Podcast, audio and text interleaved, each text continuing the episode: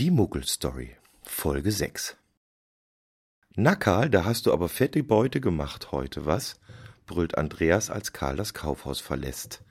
Der Rauschebart vom Weihnachtsmann ist inzwischen noch weiter nach unten gerutscht und dient wohl jetzt mehr als Sabberlätzchen. Karl erkennt eine Mischung aus Glühwein, Senf und Schokolade. Tja, Andreas, immer noch im Dienst?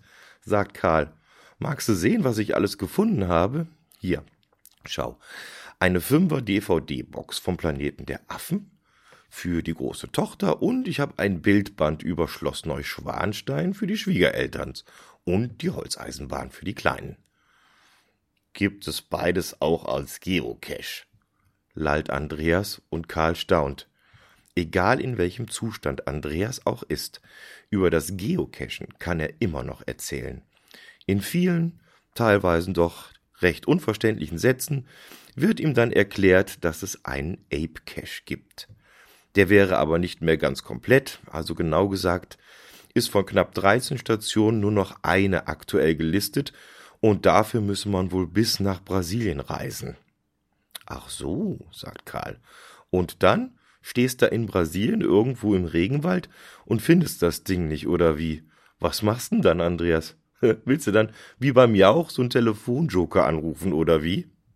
Jep, sagt Andreas kurz und schiebt noch ein kleines Bäuerchen nach. Genau das.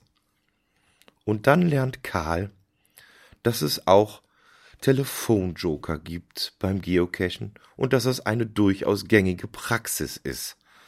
Und er lernt, dass auch beim Schloss Neuschwanstein ein Cache liegt, und wenn er selber mal endlich losgehen würde und mal seinen ersten Cash heben würde, dann könnte es sogar sein, weil er ja in Bayern wohnt, dass er ein sogenanntes Souvenir bekommt, ein Bildchen vom Schloss Neuschwanstein, was er dann im Profil bei geocaching.com finden könnte. Ob Ludwig II. wohl heute Geocacher wäre, überlegt Karl Kurz.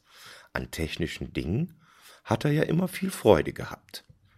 GC2M2TX, sagt Andreas noch. Soll sich Karl mal eben schnell in sein Spielzeug Geocaching-App auf dem Handy anschauen. Da, siehst du, ist ein Traddy und gar nicht mal so schwer. Dass es sich bei einem Traddy um die Art des Caches handelt, das weiß Karl jetzt schon. Aber wie zum Geier hat Andreas das so schnell gesehen? Der wird die Dinger doch nicht alle auswendig im Kopf haben? Und das auch noch mit derzeit geschätzten no, 1,8 Promille im Blut? Das kannst du an dem Icon erkennen, was dabei ist. Jeder Cache-Typ hat doch auch sein eigenes Icon. Aber das will Andreas ihm ein andermal erklären.